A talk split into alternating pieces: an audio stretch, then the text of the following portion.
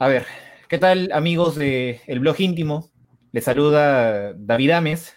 Esto es el podcast íntimo, un episodio más. Un episodio más bastante amargo, la verdad, después de ver este nuevo desastre que pudo haber terminado con Alianza perfilado para hacer cero puntos en el grupo. De eso vamos a, hablar, de todos los que han sido responsables de que esto haya pasado, de que el día de hoy no se haya sumado de tres y no, no se haya cortado esta nefasta racha que tiene Alianza en la Libertadores. Quiero saludar a Antenor Incio y a Roberto, es un amigo nuestro, hincha de Alianza, que se nos está uniendo el día de hoy para comentar lo que ha sido el partido de hoy en Matute. Empiezo por Antenor. ¿Qué tal? ¿Cómo estás? ¿Qué tal David? ¿Qué tal Roberto? Terribles noches para, para todos los hinchas este, blanqueazules.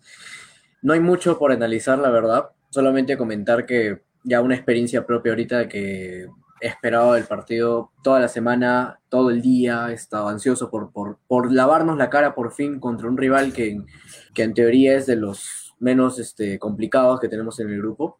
Incluso quería ver el partido, no vi el primer gol siquiera porque estaba buscando la camiseta y encontré una que estaba media percudida, un poco sucia.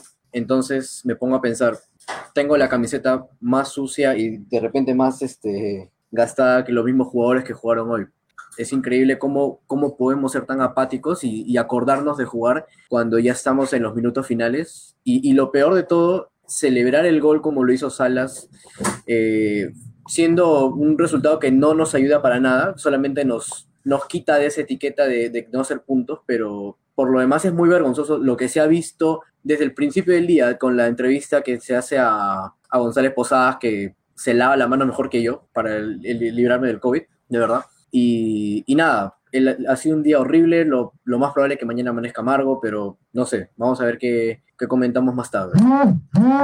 Bueno, en los comentarios tenemos a bastante gente opinando. Tenemos comentarios desde personas que están en este momento eh, pidiendo la salida de, Salas, hasta otros hinchas que piden que voten a todos los jugadores o que la culpa es de la directiva, que mm, algunos están hablando de las últimas declaraciones de, González Posada. Eh, en realidad es bastante confuso, es bastante dispersa toda la responsabilidad que, que se puede achacar, ¿no? Dentro del club. La verdad es que yo veo el partido de hoy y a ver, en, el partido pasado creo que despotricamos contra el Fondo Blanquiazul de forma súper merecida, pero el día de hoy, de verdad, la displicencia que se ha visto de parte de, más de un jugador eh, en la cancha, en, Matute, de todas maneras deja esa impresión, ¿no? De que los insultos, la molestia, el fastidio, el, hastío, eh, debe apuntar a varios lados en realidad. ¿no? Eh, Roberto, ¿qué tal? Muchas gracias por acompañarnos esta noche. Eh, dinos, por favor, como, como hincha de Alianza, ¿no? ¿Qué,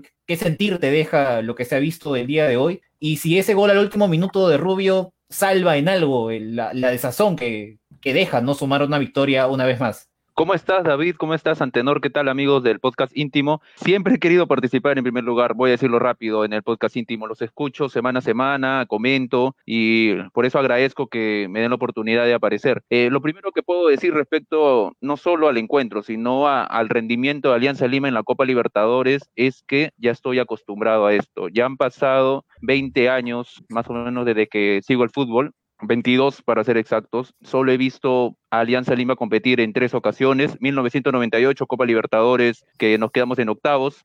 al, año siguiente, la Copa Merconorte, que llegamos a semifinales. Esa Copa ya ni existe, eh, aunque era oficial igual. Y 2010, ¿no? Entonces, ya estoy acostumbrado a que Alianza Lima eh, realmente no haga campañas decentes. Para mí, eh, respondiendo a tu pregunta sobre si alivia un poco el, el empate en el último minuto, sí, sí nos alivia porque no es inconcebible sacar cero puntos, ¿no? Y con todo con lo que se invirtió todo este año, y la verdad que el rótulo de cero puntos es terrible, ¿no? Y ya lo hemos tenido en dos ocasiones, el 79, si mal no recuerdo, y el 2007. Sacar nuevamente cero puntos es, sería ya catastrófico, ¿no? Este punto, no sé si es un mal menor, pero fue un desfogue, ¿no? El, el punto y el gol.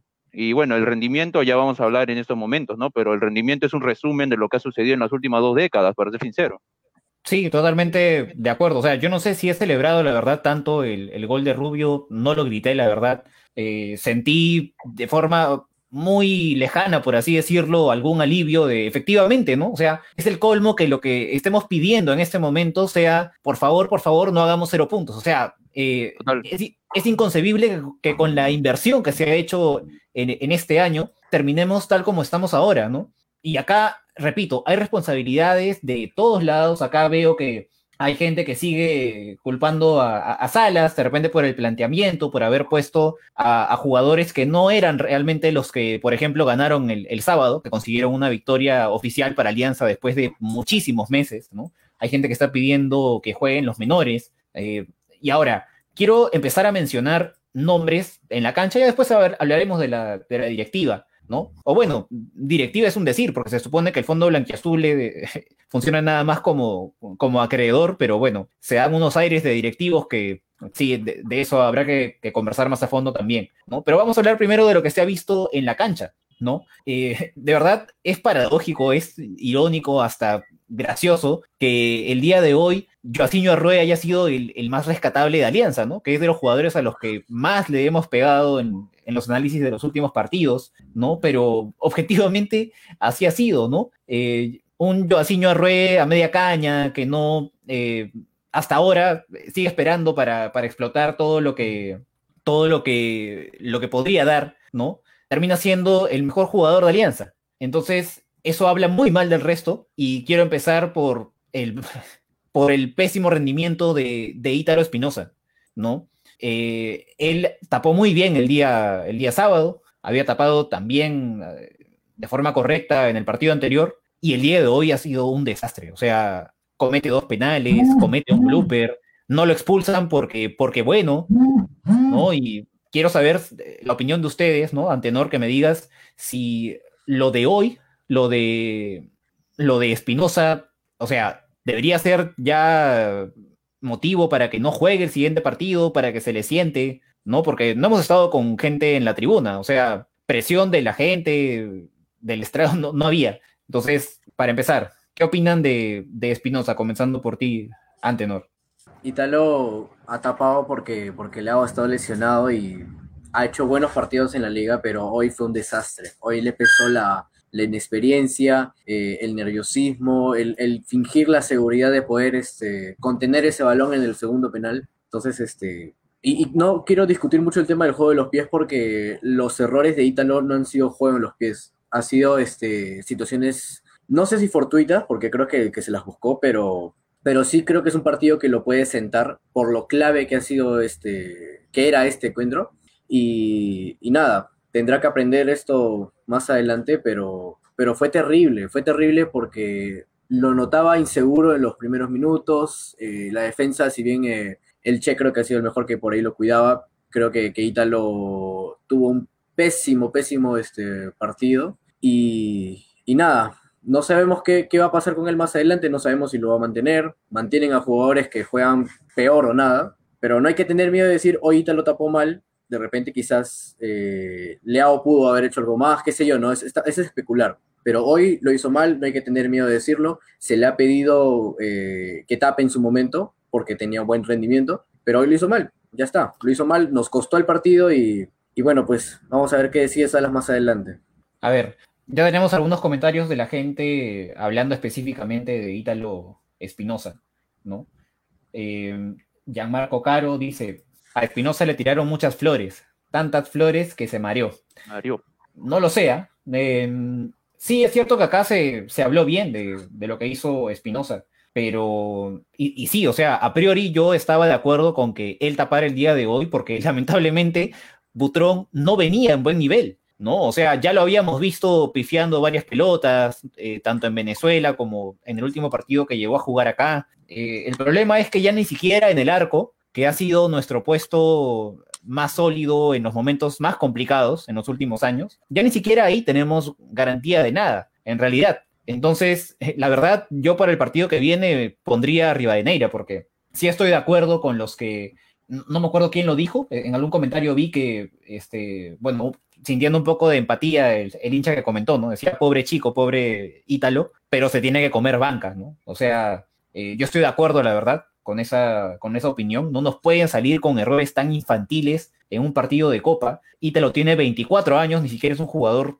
sub-20, ¿no? O sea, a los 24 años, lo único que yo le puedo perdonar a un arquero es que le falte algo de voz de mando o que no sé, pues no tenga buena comunicación con la defensa, no sé, son cosas, temas de comunicación que, que efectivamente sí, con la experiencia se van ganando, ¿no? Y en este caso la juventud se puede perdonar, pero o ya, hasta hasta el cometer el primer penal, pero el segundo no tiene nombre. Es más, yo quiero preguntarles porque no les da la impresión de que cuando la pelota viene alta, eh, en realidad no es tanto un, un, error de cálculo, sino que quiso cancherear un poco al, pararla, al pararla con una mano Sí, falsa, falsa, falsa, seguridad fue esa, fue falsa seguridad.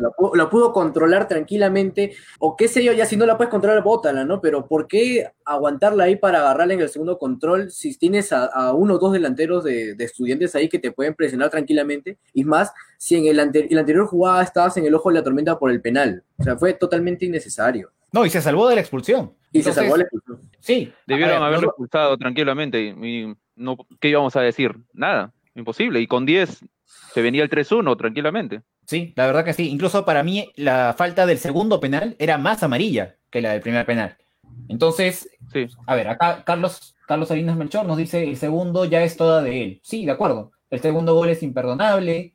Eh, quisiera que nos digan si están de acuerdo con lo que, con lo que dijimos, ¿no? Que me da la impresión de que Espinosa cancharía un poco, ¿no? Trata de, de bajarla con una sola mano cuando podía usar las dos. Entonces, sí, sí quisiera ver, porque si, si fue lo que dice Antenor, un exceso de confianza, ¿no? Eso definitivamente es para comerse banca un par de fechas, no solo el sábado que viene. Así que sí, pero ya pasando a, las líneas siguientes, quería preguntarles, eh, más allá de Espinosa que tuvo incidencia directa en ambos goles, ¿no? ¿Dirían que el empate termina siendo un resultado justo para lo que rindió esta alianza? Yo, a ver, yo creo que sí me ha parecido justo porque si revisamos al final las estadísticas han llegado casi, casi la misma cantidad de veces. Incluso luego del primer gol, eh, Alianza tiene una oportunidad para meter el segundo, pero tras ello, los siguientes 15 minutos, 20 minutos, este, aparecía constantemente eh, estudiantes de Mérida. Entonces, eh, era, era justo el, el 1 a 1 en primer lugar que llegó también con un, penal polémico, y Alianza en el segundo tiempo tampoco estaba haciendo tantos méritos como para meter el 2 a 1, ¿no? Estaba atacando, que es lo mínimo que se le pide a un equipo cuando es local, ¿no? Pero no hacía nada relevante, en realidad. Entonces, eh, llega el 2 a 1 por error de Espinosa que eh, ya lo dijeron ya, y para mí tampoco no debería tapar el, segundo, el siguiente partido, y eso sí no me pareció totalmente justo, pero en sí el resultado al final, por lo que se vio, por lo poco que llegó Alianza Lima atrás, o sea, llegó, digamos, este, eh, con, jugadas peligrosas, tras el 1 a 0 no, no hubo mucho. Aquí Carlos Salinas nos dice, ¿no vieron la entrevista que dio? Eh, Carlos, te vamos a agradecer si nos, si nos explicas a quién te refieres, si a Ítalo que de repente dio algún descargo, ¿no? Por el error que cometió, la verdad no lo hemos podido ver, terminó el partido y ya nos estábamos conectando, alistándonos para salir en vivo. Eh, porque queríamos salir inmediatamente para, para hacer algo de catarsis, para leer los comentarios de ustedes, para compartir el, el, sentir, ¿no? Porque en momentos como este, eh, no sé, la, unión, el intercambio de, de, opiniones, de, ideas, termina siendo lo único que nos queda en realidad para, para desfogar toda la, todo el fastidio que, que deja esta situación. Seguimos leyendo algunos comentarios. Piero López Moreno nos dice, el nivel de ascuas y cruzados no tiene nombre. Si el DT sabe que no rinden, ¿por qué siguen estando en la alineación titular? Me da coraje y mucha rabia que estos individuos sigan estando de titular, si no suman, más bien restan. Y sí, yo estoy totalmente de acuerdo.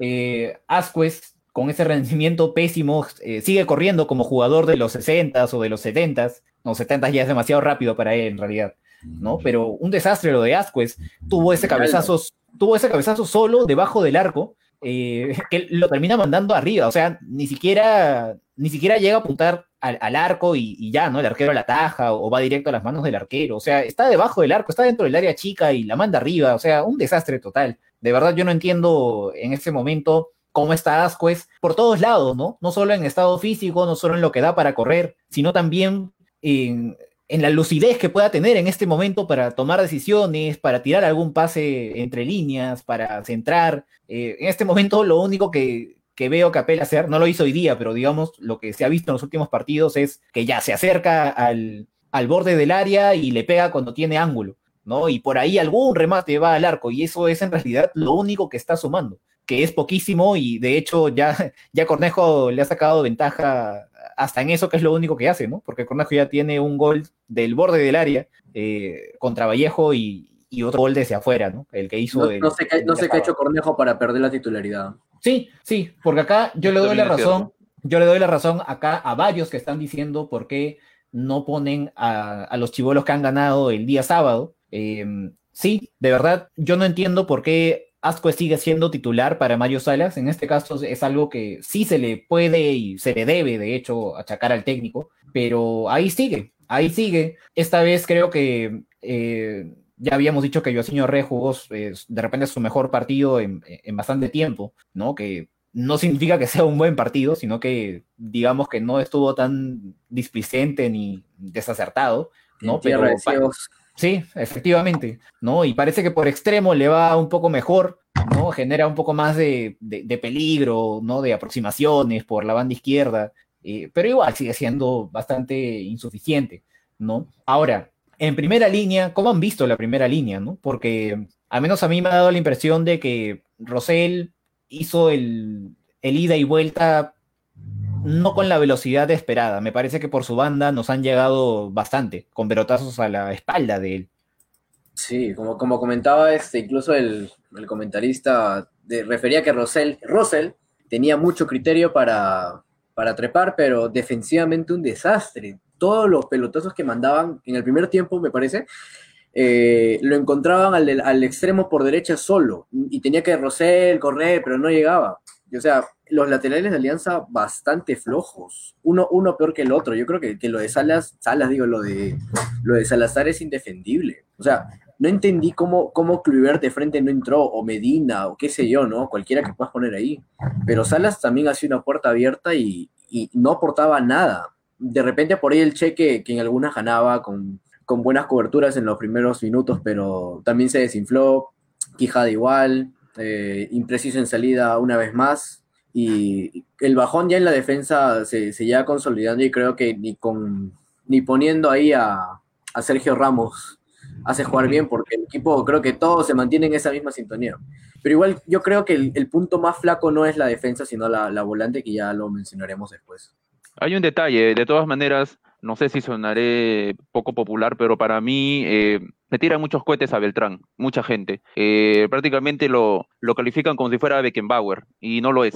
O sea, es, un, es un muchacho empeñoso, que se entrega, que nos ha salvado dos encuentros, tiene coraje, pero no podemos pretender de que siempre, siempre juegue bien, porque la verdad, eh, justamente por eso se fue de Alianza hace años. O sea, él, no tenía, él empezó... Eh, él debutó en Alianza hace unos años, recordemos. Se fue, se fue varias, varias temporadas, regresó y ahora está haciendo, digamos, un campeonato decente, ¿no? Y nos ha salvado en algunas ocasiones por su entrega, pero recordemos que en este partido casi nos meten un gol por un error en salida de, de Che Beltrán, ¿no?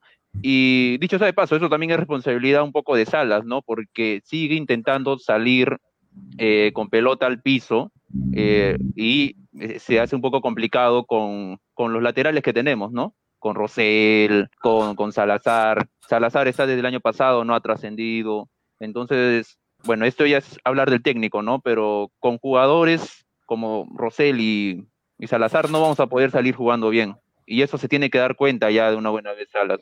No, la, la displicencia también está desde el técnico, ¿ah? Desde el técnico está la displicencia con el tema de los cambios y la permanencia de jugadores que, que, que, no rinden en la temporada. O sea, ¿por qué seguir manteniendo a Cruzado si todos, yo creo que, que cualquier persona que, ve un partido de, de Rinaldo ahorita eh, es demasiado impreciso, no rinde en el físico, o sea, no te aporta nada. Y hay jugadores que lo sigues manteniendo, yo creo, por, terquedad más que por otra cosa. Ya, si quieres apelar a la experiencia y otras cosas, pongamos a, a, al patrón Velázquez, a Waldir, qué sé yo. Pero, pero ¿qué experiencia te brinda ahorita Rinaldo? No te brinda nada ni pelota parada ahora, porque ahora, ni, bueno, o sea, ahora Arrué, Arrué, hubo dos veces, dos tiros libres, si, no, si mal no recuerdo, donde estaban Arrué y, y Rinaldo y los terminó pateando Arrué, ¿verdad? Sí, sí, sí, Arrué pateó, y el, uno fue de Rinaldo y dos de Arrué. Sí, uno fue de Rinaldo. Ok, ok, gracias por la corrección. Eh, de... Sí, hablando precisamente de lo que... De, sí, hablando precisamente de lo que se vio en primera, en primera línea, ¿no? Eh, o a ver, primero para cerrar el tema, el tema Beltrán. Yo estoy de acuerdo, de repente sí se le ha elogiado un poco de más a, Beltrán, pero la verdad es que de, de, la saga viene siendo hasta el momento en el que mayor entrega tiene, el que mayor voluntad en todo caso muestra cuando el equipo está con el marcador abajo y él trata de salir, trata de, de, de, sumarse, de buscar él la iniciativa de, de pases, ¿no? Hacer un poco de libero, digamos, cuando la situación está dura.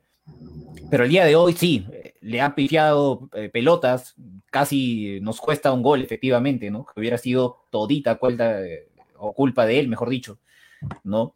Eh, pero sí, o sea, la verdad, yo no tengo demasiadas ganas de, lapidar a Beltrán. me gustaría verlo también en medio campo como recuperador, porque eso, eso es algo que me parece que sabe hacer mejor. Y que así jugaba hace unos años, así jugaba hace unos años, cuando estaba en Alianza. Claro, claro, claro. Y, no entiendo por qué no se prueba cuando claramente tenemos carencias en ese sentido, ¿no? En tener un recuperador, alguien que muerda, alguien que, que, gane pelotas para, para salir jugando, ¿no? O, para dar el pase al que va a terminar siendo lanzador.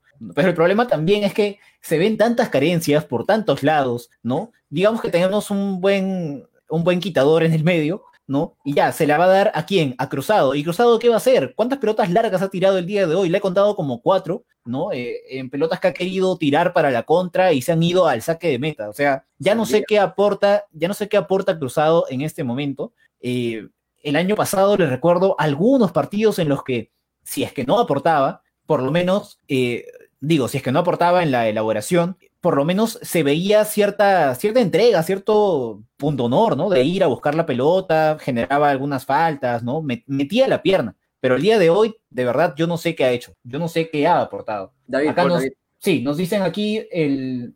A ver, declaraciones de Mario Salas. Si nos remitimos solo a números, tuvimos 20 tiros al arco rival y más de 60% de posesión de balón y cerca de 10 tiros de esquina según los números, vamos por buen camino. Vamos, vamos, vamos. Bravo, bravo, felicitaciones. Felicitaciones por, felicitaciones por haber sumado un solo punto contra un equipo eh, venezolano que llevaba meses sin entrenar, que tenía un jugador, eh, no, tenía a tres jugadores de su plantel contagiados de COVID. En el partido en Venezuela el entrenador no pudo estar en, la banca. Por Zoom creo que nos ganaron, así dijeron, ¿no? Suena, suena gracioso, pero también duele a la vez. Sí, sí, sí, efectivamente. Nos ganaron, allá y acá. Nos ganaron allá y si, Salas, si, Salas dice que, que, vamos por buen camino, bueno, felicitaciones, ¿no? Si eso para él es, es ir por buen camino, ¿no? Haberle podido ganar el día sábado a un equipo que está en zona de descenso. Eh, el día de hoy apenas haber empatado en el último minuto sufriendo contra un equipo eh, con las características que les estoy diciendo, ¿no? Y que la verdad, tanto en Venezuela como aquí, el partido en, resto físico para mí ha estado en igualdad de condiciones. ¿ah? Ha estado eh, abierto, eh, con bastantes errores, digamos, ¿no? Sin mucha precisión con la pelota, pero abierto y los dos equipos corriendo más y los venezolanos por momentos corriendo más que nosotros. O sea, me parece de verdad inadmisible. No puede ser que en todo este tiempo de para, teniendo Alianza supuestamente en las mejores condiciones para entrenar, para prepararse para la reanudación del fútbol, esté presentando este tipo de carencias. De verdad, no lo entiendo no me entra en la cabeza y qué preocupante, la verdad, que el entrenador que tenemos en este momento esté mostrando estas declaraciones que pecan por todos lados de, conformistas o de tibias. O sea, no hay autocrítica por ningún lado. Sí, Roberto, ibas a decir algo. Bueno, eh, iba en línea con lo que dijo Salas, ¿no? De acuerdo a su, a su gran lógica, en todo, en todo caso estamos mejor que el 2018 y el 2019, ¿no? Donde sacamos un punto y el 2018 sacamos un punto y un gol, el 2019 un punto y dos goles, entonces ahora tenemos un punto y cuatro goles, entonces vamos en ascenso de acuerdo a lo que dice Salas y la verdad es que los números son fríos, ¿no? Eh, podemos decir de que justamente Bayón tiene, eh, está en los primeros lugares de los, de los volantes que realizan quites en la Copa Libertadores. Butrón tiene, eh, sale en los primeros lugares también de, de, atajadas, pero son fríos los números, ¿no? La verdad es que tenemos un punto y es vergüenza y no, no este año, ¿no? Ya hace, hace bastante tiempo. Y entonces, obviamente, Salas, no ¿qué, ¿qué más va a decir, no? O sea, él va a tener que poner el paño frío, así no queramos, no va, de, no va a decir, este, mis jugadores son un asco, son un fiasco, eh, damos vergüenza, voy a, voy a renunciar, no lo va a hacer, ¿no? Entonces, no digo que entendamos sus declaraciones, no digo que lo defendamos, pero sí sepamos qué es lo que te va a decir, ¿no? ¿Qué es el discurso del entrenador que le va mal? Encontrar, digamos, un, un, datito para sentir de que no están, no están mal. No sé, yo siento... Ah, dale, dale, dale, dale. No, yo iba a decir que acá Néstor Rey no, nos comenta, ¿no? Que encima, encima Sara se cae de risa, o bueno, no, no fue risa, creo, sino, este, digamos que el gol de Rubio él lo grita, se lo grita, creo que al técnico del otro equipo, ¿no? Encima con esos aires. Sí, o sea, encima con esos aires, ¿no? Como si Alianza lo hubiera remontado el, partido. O sea, yo entiendo que estaba caliente por el, por el penal que no le cobraron a Rubio, que de verdad ni ganas me da de hablar de eso. Eh, no voy a decir que por eso ha sido que no hemos ganado, porque de verdad hay tantas cosas que hemos hecho mal que creo que ni vale la pena, la verdad, hablar de eso. Eh, entonces, eso, más el comentario o la declaración totalmente desubicada al final del partido, de verdad, me preocupan bastante. Yo no sería partidario de que Salas salga porque la inestabilidad que generaría en el equipo creo que no, no sería conveniente. Eh, igual yo no creo que a Salas se le pueda achacar la culpa de todo lo que está pasando como para que lo voten, ¿no? Entonces, eh, sí, de, verdad creo que restaría más de lo que, de lo que pueda sumar, ¿no? una salida de él. De verdad no, no, lo veo conveniente en este momento. ¿Ibas a decir algo, Antenor? Sí, este, yo no, no cuestiono lo que ha hecho Salas acá. Para mí es un, un gran técnico dentro de lo que ha demostrado acá en el fútbol peruano. Afuera no creo, afuera hay mucho que se comenta de él pero me parece que un técnico a la altura de él no se puede soltar una declaración tan mediocre como esa. O, el hecho de, festejarle en la cara a un DT que, que, te ha hecho partido allá y te ha hecho partido en tu casa. En tu casa con tus jugadores con quienes entrenas todo el tiempo y desde hace un par de meses. Entonces, yo siento que son actitudes mediocres de un DT que no lo esperaba se le ha criticado a Bengochea y a otros DTs por, por ser muy, muy paternalistas con los jugadores y creo que también merece que se diga lo mismo de Salas. Ojo, no estoy pidiendo que salga porque me parece que, sería eh, caer peor en el, en el vacío. Yo creo que tenemos que mantenerlo hasta fin de año como nos vaya, pero a estas alturas no tenemos este tampoco una lista de candidatos para que dirijan Alianza, porque creo que Alianza en estos momentos no lo salva a nadie en, con lo que está jugando ahorita. Pero sí me, fastidia mucho lo, mediocre que puede ser para, para declarar. Yo no sé si piensa así, pero no, no des ese mensaje a la, prensa, no des ese mensaje a los hinchas, porque, porque es una falta total de respeto lo que se ha visto en este año con, bueno, en estos partidos con Salas. Alexis Flores nos pone, Salas no quiere quemar a los canteranos este torneo es una sartén para ellos. ¿Están de acuerdo? O sea, ustedes hubieran puesto a, los canteranos, a los que han jugado el sábado, hubieran puesto a, a Cornejo, a Cabero, hubieran apostado más por los juveniles el día de hoy. De todas maneras. Yo sí hubiera apostado. Yo sí hubiera apostado porque a ver, cuando tú dices, o cuando una persona dice de que se puedes quemar a los canteranos, a los juveniles, es, es, cuando de repente no hay tantos jugadores de renombre que podrían cargarse la mochila, ¿no? O sea, a lo que voy es que si Cornejo hoy día jugaba y, no le salía ninguna, tampoco iba, eh, iba a ir la responsabilidad contra él. La, responsabilidad iba a estar contra los Ascues, los Cruzados, eh, eh, hasta cierto punto también, este, y bien jugó bien, pero la mayoría de partidos ha jugado mal, los Arrué. Entonces, no iba, a, no iba a haber tanto problema si estaba Cornejo, si estaba Aguilar desde el saque, y algún otro jugador, ¿no? Ojo, eso también de tema de jugar con juveniles o jugar, darle la oportunidad a los muchachos, también hasta un punto medio, ¿no? Porque Gonzalo Sánchez, ya sé que no estamos hablando de la delantera, vamos a hablar después, Gonzalo Sánchez ni un, ni un, ni un pase a Tina, no, no recibe nunca bien el balón, entonces hay que jugar con juveniles, pero también hay que ver con qué juveniles, ¿no? Efectivamente. No, y, aparte, a ver, dos jugadores que no hemos mencionado hasta ahora, ¿no? Han sido, eh, han sido Oslin Mora, y, y Yosemir Bayón. ¿Cómo los han visto el día de hoy? Yo creo que, a ver, el hecho de que no los hayamos mencionado es hasta un poco eh, sintomático, ¿no? Porque me, parece que casi no, no se les ha visto, no, se, no han aparecido. Entonces, no sé, ¿cómo han visto ustedes a esos dos jugadores? A ver, eh, Bayón, Cruzado y Ascue fueron la volante de hoy, ¿verdad? Hoy, hoy estuvieron supuestamente, pero yo no los he escuchado. A Bayón no le he sentido en el campo. Cruzado ha sido un, fantasma y Ascuez creo que jugando hoy día un poco más de segundo delantero, intentándolo, pero no da, o sea, no, no atina, no ata ni desata y eso es crítico. porque tenemos jugadores como, como Cornejo que creo que, que tranquilamente puede sentarlo a Cruzado o puede sentarlo a Ascuez y, y cómo es posible que se le haya quitado la titularidad a un jugador como él. O sea, no, no entiendo cómo es que consolidas a un jugador de repente en la Liga 1 y no te arriesgas a ponerlo y, y, teniendo todas las condiciones que tiene Cornejo ahora. O sea, ¿qué, qué vamos, como leí por ahí, no vamos a esperar a que tengan la edad de, de Ítalo, la, la edad de, de, Gonzalo para que, que de una vez jueguen? Por favor, la gente, los clubes grandes utilizan a sus canteras, las ponen, de repente tendrán buenos partidos, pero se consolidan. Hay que consolidar jugadores de una buena vez. Son jugadores profesionales que pueden rendir en esa posición sin problemas y ya lo han hecho. Y si se equivocan en ese partido, al menos lo, al menos lo dan todo. Pero no, no puedo yo con la displicencia de, de Ascuez o de Cruzado.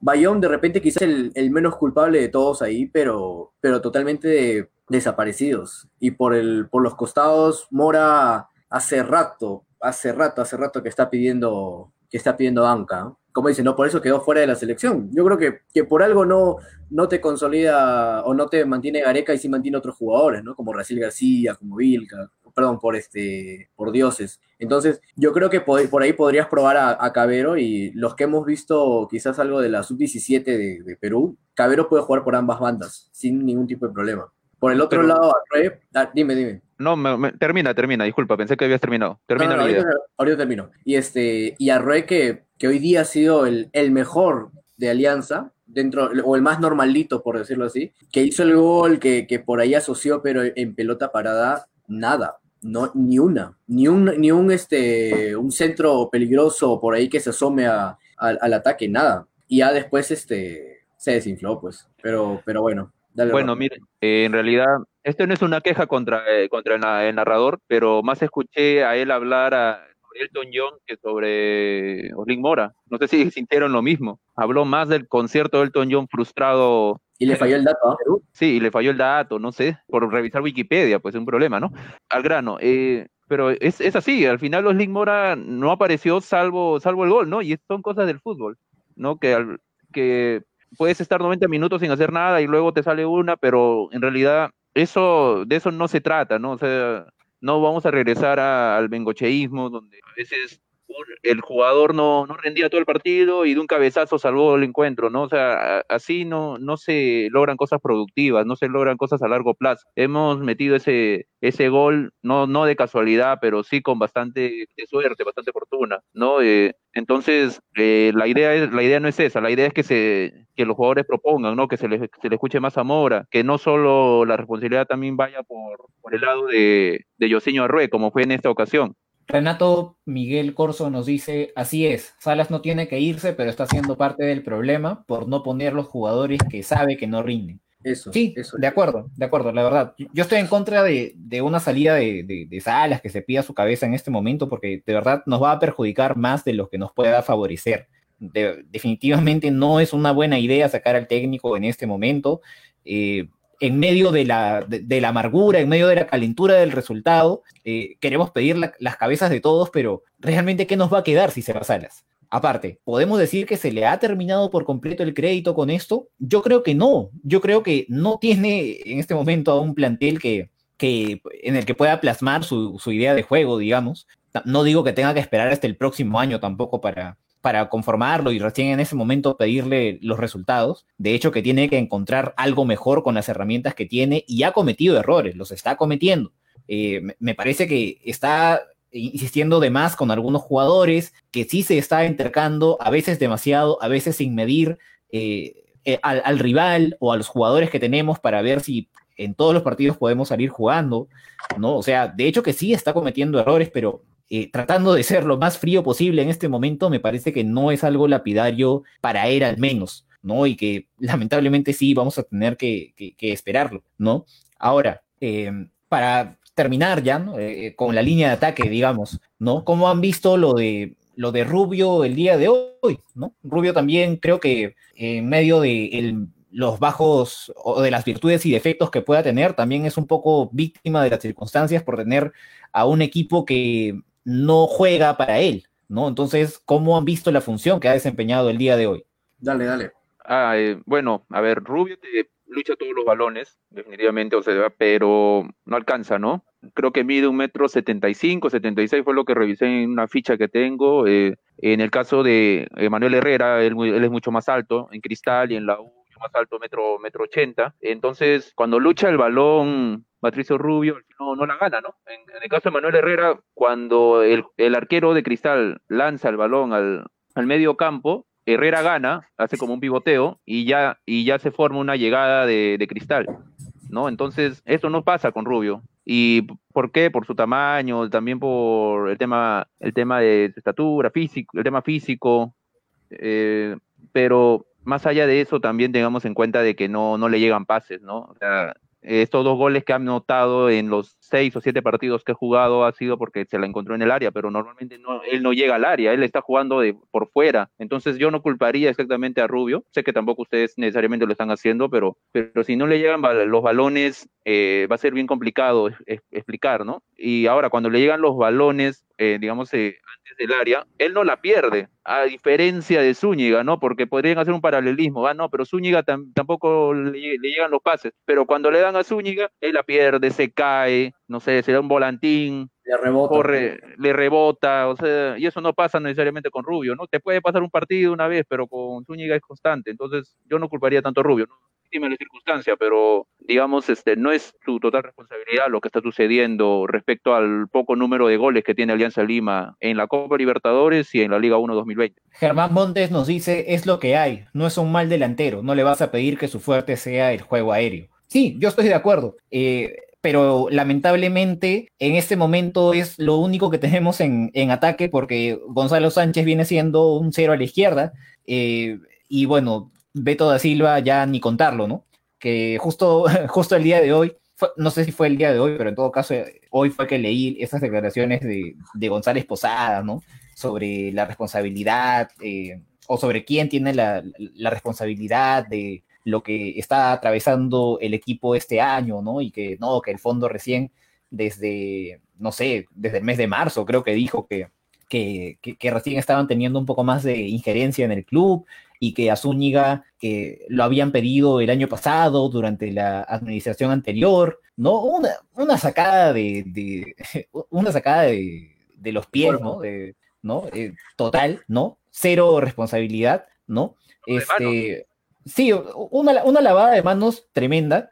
Eh, y precisamente no habló, no sé si le preguntaron, pero no veo que haya mencionado de quién fue la culpa que trajeran a, a Beto da Silva, ¿no? Que, que, está roto, que no sé cuántos minutos de juego ha completado este año, ¿no? Pero no sé, pues no es justamente González Posada el que tiene ahí sus fotos, ¿no? Con su, con su pata da Silva. Eh, pero de eso no ha hablado, de eso no ha hablado, de verdad. Eh, yo había notado ya hace tiempo que en el fondo Blanquiazul solo salían a declarar cuando no sé, pues cuando había algo que, que, rescatar o no sé, ¿no? Pero de verdad no se asumen ni una, ni una sola responsabilidad y, y, esto harta. O sea, veo en los comentarios a gente pidiendo que, este, que el comando presione, que la hinchada se manifieste. Eh, sí, lamentablemente no podemos estar en la tribuna para los cánticos que quisiéramos hacer, tanto a jugadores como a dirigentes, ¿no? Lamentablemente estamos todos, eh, o deberíamos estar aislados en, en nuestras casas, ¿no?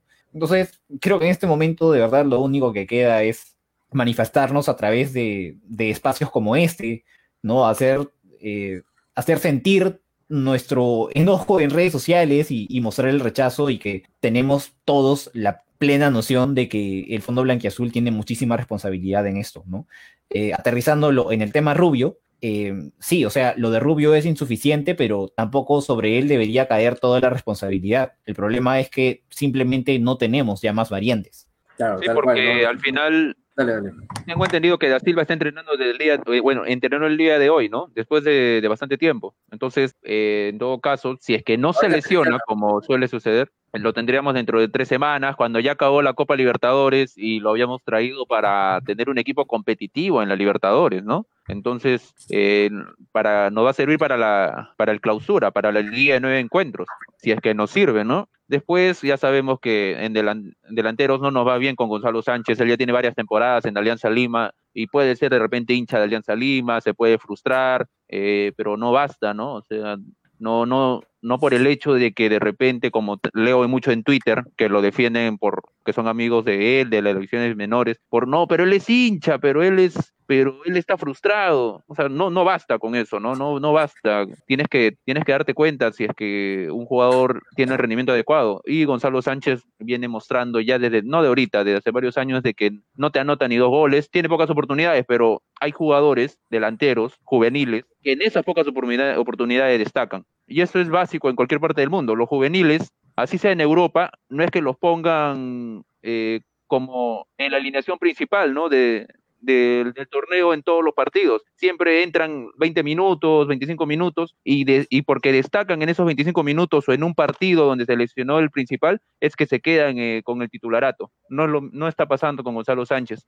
No, y, aparte... Dale, Tenor. después leemos. No, aparte, este, se apela mucho a que el, el 9 reciba los, los, que lo alimenten, qué sé yo, ¿no? Pero tienes a jugadores como, como Ascuez, tienes a jugadores como Mora, como, como Arrue, que hoy por hoy prefieren este, hacerlo individual, y eso de, ninguna manera lo va a sumar a, a, Rubio. Yo como, puedes poner a cualquier delantero, creo, pero igual no le va a llegar. Ahora, el nivel de Rubio es, es discreto también, tampoco es que, que vamos a decir, no, pobrecito, ¿no?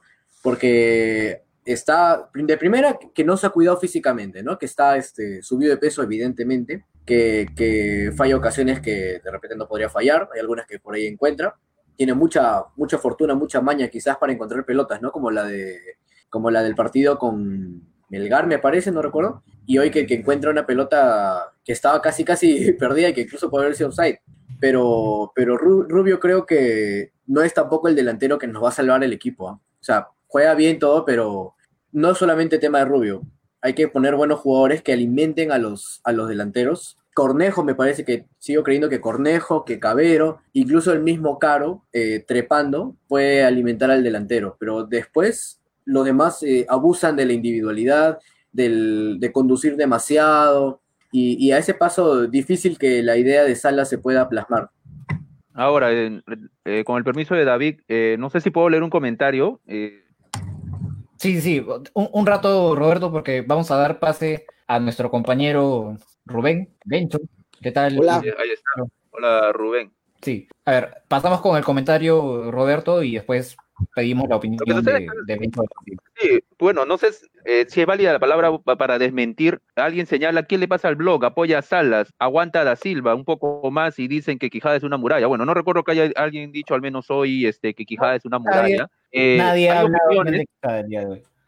Hay, de repente, como yo, yo he visto sus programas, hay como cuatro o cinco integrantes de, en, el podcast íntimo y uno habrá dicho que Quijada esté bien, pero en general mm, no, no hemos hablado ni siquiera hoy de, de Quijada. No estamos aguantando a Da Silva. Eh, no sé si se entendió el sarcasmo, pero yo lo que estoy diciendo es que lo vamos a tener en las últimas fechas, nada más. Pero no es que pero no, es, no era lo óptimo, ¿no? Lo óptimo era tenerlo en la Copa Libertadores, porque para eso lo trajeron. Y ojalá, como digo, que no se lesione, porque ya está, ya está entrenando desde, desde el día de hoy. No estamos a favor de, no, estamos aplaudiendo la campaña de Salas, creo, ni tampoco ni tampoco estamos diciendo que Quijada es, eh, una muralla, ni, ni estamos esperando a, Da Silva, ¿no? Nadie ha dicho hay que esperarlo. ¿Qué tal, Rubén? ¿Qué nos puedes decir de, del partido de hoy?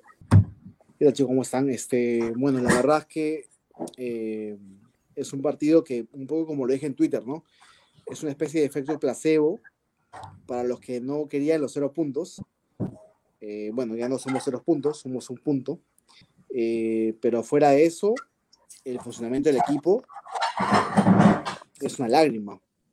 O sea, el día de hoy pudimos haber perdido tranquilamente con, con estudiantes y definitivamente no estamos para competir no estamos para ganar una Copa Sudamericana, no estamos para competir nada. O sea, eh, realmente el día de hoy, eh, este equipo ha confirmado que no estamos para competir en nada. Eh, más allá de, de, las cosas que podemos rescatar, no sé, yo puedo rescatar, rescatar el ímpetu de, de, Joaquín Arrué, puedo rescatar el ímpetu, no sé, de, Bayón, de, Quijada y X jugadores, pero como equipo, como expresión colectiva, que es lo que más nos debe importar, creo yo, estamos para nada. Entonces, eh, más allá de lo que, se, que puede significar el punto eh, como, como, digamos, eh, una forma de esquivar diversas... ¿Sí me escuchan bien, verdad? Sí, sí, se te escucha. todo bien. Sí, más allá de que podemos esquivar diversas jodas o cosas por el estilo, lo cierto es que Alianza Lima en este momento, y me duele como hincha, eh, está para nada. Está para nada. No está para el torneo local, no está para el Libertadores, no está para nada. Entonces, eh, definitivamente hace falta una especie de, mm, no sé, de una reestructura, de, algo que, pueda cambiar esa situación, ¿no? Entonces, eh, yo hoy sí quisiera, recién me conecto con ustedes, yo quisiera escuchar a ustedes qué tienen para, para esta Alianza Lima 2020, 2020 que, que lamentablemente, para bien o para mal, no va a poder incorporar jugadores nuevos porque ya cerró el de pases. Lo que hay es lo que hay y lo que habrá hasta fin de año, así que ¿qué podemos hacer con eso, no? Bueno, en mi caso, a ver, ¿qué se puede hacer de forma relativamente inmediata, ¿no? Para empezar, creo que yo apostaría por un equipo no enteramente juvenil, pero sí, de hecho, que apostaría por algunos nombres para, no, bueno, para el sábado de cajón, pero también para el partido en Uruguay. Eh, creo que lo, que lo que en este momento puedan ofrecer Cruzado, Asquez, eh, a Bayón sí lo dejaría, ¿no? Pero sobre todo esos dos nombres, de verdad, para eso prefiero poner a dos juveniles a los que en realidad creo que la gente en esto sí sería sensata, ¿no? Creo que nadie achacaría la responsabilidad a un juvenil que entre en Uruguay si es que en ese momento sacamos un mal resultado. Entonces, creo que deberían ir ellos de todas maneras, que tal vez este sea el momento para Rivadeneira, que no ha cometido ningún error grave en realidad durante el año y a lo mejor ya es momento de que, de que él tape, al menos durante algunas fechas, que se le dé la oportunidad.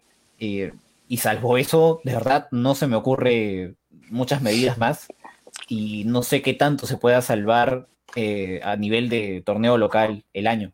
Está bien difícil, está, bien difícil porque, y, duele, duele creerlo, pero el equipo base que, he visto yo en Alianza, al menos ahora, ha sido el último partido con Stein. Ese fue el, equipo base para mí. Ya por, por ahí de repente Asco lo puedes cambiar por otro, ¿no? Pero, pero me parece que Cornejo tiene que jugar, que Cabero tiene que, jugar, que Medina o Kluivert tienen que ser los laterales, que Caro tiene que ser el lateral izquierdo, porque después lo demás te aporta un poco nada y, lo peor es que nos estamos quedando fuera de la, de la Copa, nos estamos quedando fuera de la Sudamericana y nos, quedamos, nos estamos quedando en los últimos lugares de la Liga 1. Y eso que todavía estamos a mitad de torneo, me parece. Entonces, no sé cómo, no creo que haya una solución mágica porque de, de haberla ya, ya hubiese habido cambios, pero como dicen, ya el mercado de pases está cerrado, no podemos contratar a nadie, encima hemos perdido jugadores y, tenemos que afrontarlo con los que realmente quieran y puedan jugar, porque está claro quienes no lo pueden hacer. Sí, de hecho yo creo que Asquez debe, merece su, banca por unas tres fechas por lo menos. Eh, yo no entiendo cómo diablo se le ha dado la cinta de, capitán el día sábado y creo que en la fecha anterior a esa también. Eh, no sé, de verdad, hay, muchas cosas que no, que no entiendo y que así son achacables a, a Mario Salas de todas maneras, ¿no? siguiendo con algunos eh, comentarios, eh, Christopher Cerrón dice, tres años peleando arriba, ¿no? Y sí, al, bueno, al tacho todo, ¿no? Eh, arriba siempre, siempre al pelotazo, eso quiero señalar, eso sí, al pelotazo. Pues. solo, ese Julio, Julio, Peña Mendoza, yo pensé que Salas iba a cambiar el juego de Alianza Lima, pero no ha cambiado nada. Bueno, también es complicado con todas las bajas que ha sufrido.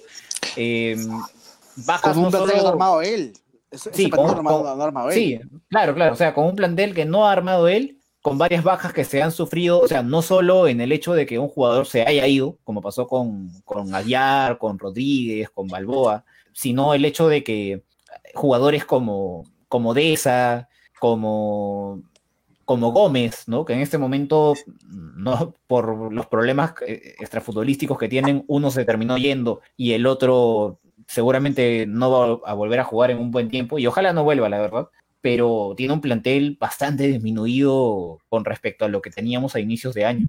Entonces, de verdad está bien, bien difícil. Yo entiendo de verdad que en medio de la calentura querramos pedir que se vayan todos, pero ya lo dije más de una vez dentro de este programa, que creo que terminaría siendo contraproducente la salida de Salas. Sí, pienso igual que tú. La verdad pienso igual que tú. Este, como lo explicas, o sea, la indignación del hincha es real y es colectiva y es masiva y en verdad... Eh, y es comprensible. Y es comprensible, sobre todo. Eh, queremos respuestas en un plantel que deja muchísimas dudas, ¿no? y no hay ninguna respuesta a ello, ¿no? Salvo individualidades por ahí muy alejadas, una, islotes, ¿no? Eh, en verdad no hay una respuesta colectiva a lo que queremos ver, ¿no? De, Salas. Eh, yo estoy de acuerdo contigo en que Salas no es totalmente el culpable. Sí hay cosas que se le pueden achacar, ¿no? O sea, digamos, en algunos partidos pudimos poner a Beltrán, eh, pone al mudo o pone a cruzado, X cosas, ¿no? Eh, o, incluso, o sea, yo, yo diría en este momento, por ejemplo, Cornejo antes cruzado me parecería una alternativa interesante. O antes que Ascuez, por ejemplo, ¿no? Eh, pero bueno, como dicen, ¿no? Cada, todos somos capitanes después del, del hundimiento del barco, ¿no? Eh, pero la verdad es el siguiente, ¿no? O sea, Alianza en este momento es una vergüenza internacional. tranquilamente este equipo nos pudo haber ganado, ¿ok? No era la victoria de, de, de Estudiantes de Mería, me parece que era demasiado, demasiado castigo para Alianza. La, el empate es justo, pero aún así, siendo justo, me parece que eh, Alianza, Alianza no debe aspirar a, cosas así, ¿no? Alianza debe aspirar a más. Somos un equipo grande, somos un equipo con una historia detrás y somos un equipo que tiene elementos que deberían hacer más de lo que están haciendo, ¿no? Yo, el día de hoy, hoy, solamente hoy, no voy a cuestionar a, a señor Rey, pero sí voy a cuestionar a, a Asquez, por ejemplo, voy a cuestionar a Mora, que después de la convocatoria de la selección no sé qué le pasó, porque desde que lo convocaron, me parece que no sé qué, no sé qué le pasó, de verdad. Eh, y, y, y, me parece que, que, la defensa de Alianza, bueno, ya sabemos cómo es Rosell, que tiene sus limitaciones, Aldair Salazar y qué cosas, pero creo que, que el tema de Alianza, en este momento, es que Salas no encuentra ese equipo que quiere, que quiere para, para afrontar un torneo, sea, sea local Libertadores, y, digamos, sigue experimentando, cosa que a, a, mí no me agrada, porque si sigue experimentando Libertadores, pues ya, ya son cosas mayores, ¿no? Puede seguir experimentando en el torneo local, de repente sí, pero en Libertadores, pues ahí la cosa cambia, ¿no? Algo que yo sí achacaría... Sí, David, no, iba a leer el comentario de Alpan Corvo. Dice, mientras Salas siga dejando que le manejen el equipo los pechofríos... A ver, de nuevo. Mientras Salas siga dejando que le manejen el equipo los pechofríos, me refiero, o bueno, imagino que se refiere en este momento a, los referentes, digamos, ¿no? A los mayores. Para que Alianza juegue como él quiere, no se va a lograr. Sí, sí, sí. A ver, no sé, pues, no, no sé qué tanto pese, la verdad, en este momento los referentes de Alianza en, en el equipo. Eh, pero definitivamente no pueden jugar, pues, muchachos. ¿Qué se, qué, se, va a hacer? Eh, cruzado, Ascuez, no, no sé. Eh, eh, estoy hablando de forma hipotética, ¿no? O sea, si no están rindiendo, tienen que sentarse, tienen que comerse su banca. No, queda de otra. Que sientan la pegada. Ese es parte del, manejo de salas también, ¿ah? Ese es parte del manejo de salas. No debería permitirlo. Hace unos días, José Soto entrevista con Jorge Solari, el tepata de fútbol en América, eh, y, señaló lo siguiente del 2006. En 2006, eh, nuestro querísimo entrenador, ya saben a quién me refiero, el uruguayo del 2006, eh, le, dijo, tú vas a ser el quinto defensa de Alianza Lima, tal cual. O sea, al, al ídolo de Alianza, bueno, no ídolo, de repente caudillo de Alianza, le dijeron, tú vas a ser el quinto defensa. Y José Soto dijo, no, yo voy a hacer todo lo posible, te voy a llegar temprano para que no sea el quinto defensa, para tener al menos la, la oportunidad de ser titular. ¿A dónde, ¿A dónde quiero llegar? Es que eh, no hay vacas sagradas, pues si al mismo José Soto lo, lo, iban a sentar el año 2006, siendo el referente, pero lo, lo, iban a sentar porque ya tenía algo de 36 años y ya se esforzó, ¿por qué tendríamos que mantener dentro del titularato a jugadores como Cruzado? Que no están rindiendo. O sea, el respeto para él, para lo que logró el 2017. Eh, el año pasado nos hizo eh, felices con el gol de tiro libre a Comercio, pero si no está rindiendo, que se siente? No es Maradona, ¿no? No, no hay que perder, no hay que jalar los pelos. Bueno, o sea, cruzado, cruzado en este momento, hermano, no está para jugar ni siquiera el torneo local, ni siquiera el torneo local. Y lo digo con todo el respeto que le tengo a él, porque es un jugador que en su momento fue de los mejores del país es un jugador con, en Alianza que tiene varios títulos, aliancista 100%, canterano de Alianza, pero, o sea, para la Copa Libertadores no está. Y creo que es algo, es algo de lo que Salas, antes que nadie, se ha ido a dar cuenta. Pero no lo ha notado, pues cree que es uno de los pilares en salida, ¿no? Y como comenta acá Eduard Villar.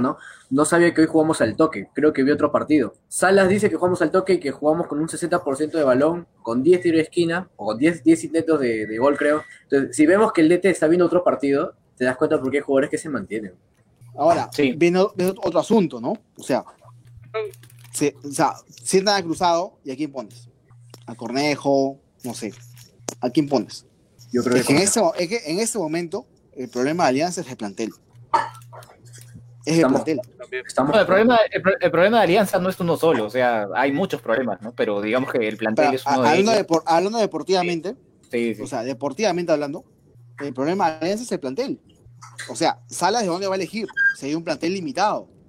O sea, cuando No, fue ese eh, tema, es- ese, ese Lo tema que pasa de, es que- de que lo se que pasa es fueron que sí varios hay, o sea, jugadores. Sí hay un plantel limitado, pero, y es cierto, ¿no? Yo mismo lo había dicho hace un rato, lo de la salida masiva de jugadores que hubo, ¿no? Pero igual, dentro, o sea, con lo que hay, que es poco, me parece que igual Salas podría escoger mejor. Dentro de lo Por poco eso, que hay para escoger, sí puede escoger mejor. Por eso les digo a ustedes, a los tres, ¿no? Les digo, o sea, si sacas a Cruzado, que yo estoy de acuerdo con que salga Cruzado, de acuerdo, porque Cruzado no está, no está al nivel, ni siquiera de, de- de torneo local. O sea, está a un nivel bajísimo, Cruzado. Y yo digo, ¿a quién pones? ¿A Cornejo, un chico de 18 años? O sea, ¿me entiendes? No, O sea, nadie yo, yo, yo, yo sí entiendo un poco el tema con Salas. O sea, yo lo pondría a Cornejo, yo, pero obviamente yo soy nadie, ¿no? Yo soy nadie, yo no soy nadie. Entonces yo le digo, yo pongo, yo pongo Cornejo, pero Salas, que es un entrenador que sabe muchísimo más que yo, entonces de repente él dice, bueno, ¿sabes qué? O sea, no, ok, en este momento, en este momento en mi equipo es cruzado o nadie. ¿Me entiendes? Claro, o sea, está, está cortísimo el plantel, pero, pero, pucha, ya te puedes quejar y todo, pero ¿qué tienes? ¿Tienes que actuar? Pues pones lo que Obviamente, tienes nomás. O sea, obviamente. De repente, de repente no te va a rendir como, como tú esperabas que te rindiera cruzado, ¿no? En su reemplazo, pero es lo que hay. Tienes a, a Cornejo, tienes a Escate, al Cheque lo puedes poner de volante, pero, o sea, muchas alternativas de, de calidad no tenemos. Daniel MQ dice, ¿y por, Daniel MQ dice, ¿y por qué no? Cornejo con los partidos va a agarrar más confianza. Mira, en, eso en específico yo sí estoy de acuerdo. ¿ah? O sea, yo sí sentaría a Cruzado para poner a Cornejo. eh, sobre todo si acompañamos a Cornejo con Bayón o con Beltrán si es que se le sube. ¿no? Me parece que Cornejo con un acompañante que cumpla más la función de, de correr, de quitar, eh, rinde bien, lo ha demostrado. O sea, cuando lo han puesto junto a Bayón, por ejemplo, han salido las cosas. Y me parece que en este momento, sí, de yo apostaría por él, la verdad. Y bueno, Ya, muchachos, ahora- ya ahora. tenemos- Sí, a- a- No. antes, antes de cortar, antes de cortar el programa, que sé que se queda Sí, dale, la hora, una cosa, solo una cosa. Ponemos a Cornejo, ¿de acuerdo? Pero ¿qué pasa si Cornejo la caga? En Libertadores. La gente lo hace mierda. bueno, o sea, ¿qué- La gente lo hace No. mierda. ¿Tú crees que si Tío, perdemos fue en Uruguay, La- alguien le va a la, decir la- algo? la gente ha hecho mierda a Gonzalo Sánchez por fallarse el No, gol pero- en, en- en- pero en- Gonzalo- en Venezuela. Ojo, No, pero, pero, pero Gonzalo Pero- Sánchez con razón. O sea, lo, lo de Venezuela no ha sido lo único mal que ha hecho Gonzalo Sánchez. Tiene No, cero pero- goles pero- año, pero varios goles. en Copa, en Copa eso es imperdonable. Tiene, tiene doble o triple peso. Entonces, Obviamente, pero no, la no gente- vas a... eh, o sea, a lo que quiero llegar es, yo estoy de acuerdo contigo. O sea, yo igual, como te dije anteriormente, o sea, en- yo entrenador, por supuesto, nunca lo seré. No, y yo digo, para mí Cornejo, que es un jugador que dentro de sus limitaciones marca y genera fútbol, ¿sí? Y yo digo, Cruzado para mí no marca ni genera fútbol, así que para mí no hay discusión, para mí va Cornejo. Pero Cornejo juega un partido y juega mal en Copa Libertadores y la gente lo mata. La gente lo mata.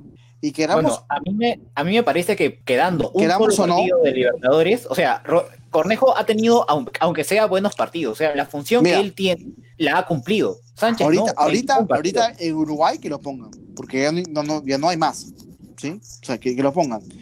Y, yo- y yo no creo que en Uruguay, que lo que lo pasa en Uruguay, pucha, sea, digamos, este, bisagra a la opinión de la gente. La, la- la opinión de la gente ya está muy, bastante elaborada, ¿no? O sea, en este momento Alianza es una, una reverenda porquería, ¿no? Eh, en cuanto a funcionamiento de equipo y el plantel es muy limitado, ¿no? Entonces, yo no creo que, que, que va- que vaya, vaya más, a- más allá que eso en este momento, ¿no? Si, si hoy Salas ponía a Cornejo, lugares cruzados, y, y, y Cornejo hubiese fallado en una o dos jugadas, la gente estaría matándolo. Es la realidad. Probablemente, ¿ah? probablemente, pero creo igual que a Cornejo, no se le, a Cornejo no se le puede pedir lo mismo que se le pide a Sánchez. ¿ah? Y a Sánchez ya se le puede medir con otro tipo de vara. Igual, yo creo como. A, estas, a, estas, alturas creo que ya el que juegue se le va a aplaudir porque lo va a hacer mejor que los que están ahorita.